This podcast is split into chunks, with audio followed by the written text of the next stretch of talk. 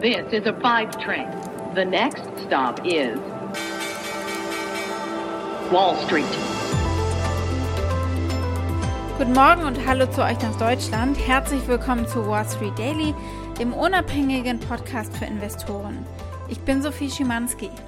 Schauen wir zunächst mal auf die Ausgangslage für heute an der Wall Street. Die Aktien haben sich äh, am Donnerstag, also gestern, erholt weil der Kongress eine Einigung über eine kurzfristige Anhebung zumindest der Schuldenobergrenze getroffen hat.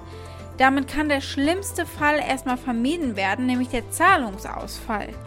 Der Dow Jones stieg um etwa 300 Punkte, unterstützt vor allem durch die Aktien Visa, Nike und Home Depot. Der SP 500 stieg um mehr als 1%, ebenso der Technologiewert Nasdaq Composite.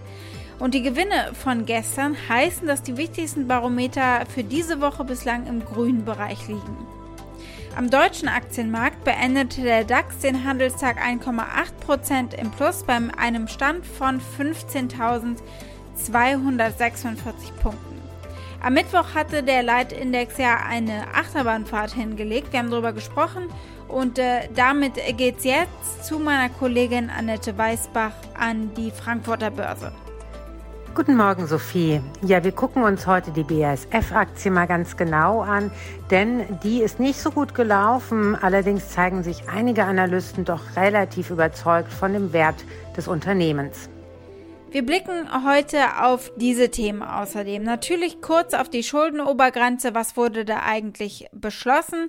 Dann gucken wir auf den Arbeitsmarkt. Es gab gestern ein Update, das schauen wir uns an und wir schauen auf die Erwartungen für das Update, das es heute geben wird, nämlich auf den Arbeitsmarktbericht für den September. Wir blicken auf die Autopreise als Indikator für Inflation und wir hören auch mal von einem echten Insider aus der Gebrauchtwarenwelt. Die Aktie des Tages ist die von Walt Disney, weil JP Morgan und Jim Cramer positiv gestimmt sind. Wir gucken mal, worauf das begründet ist.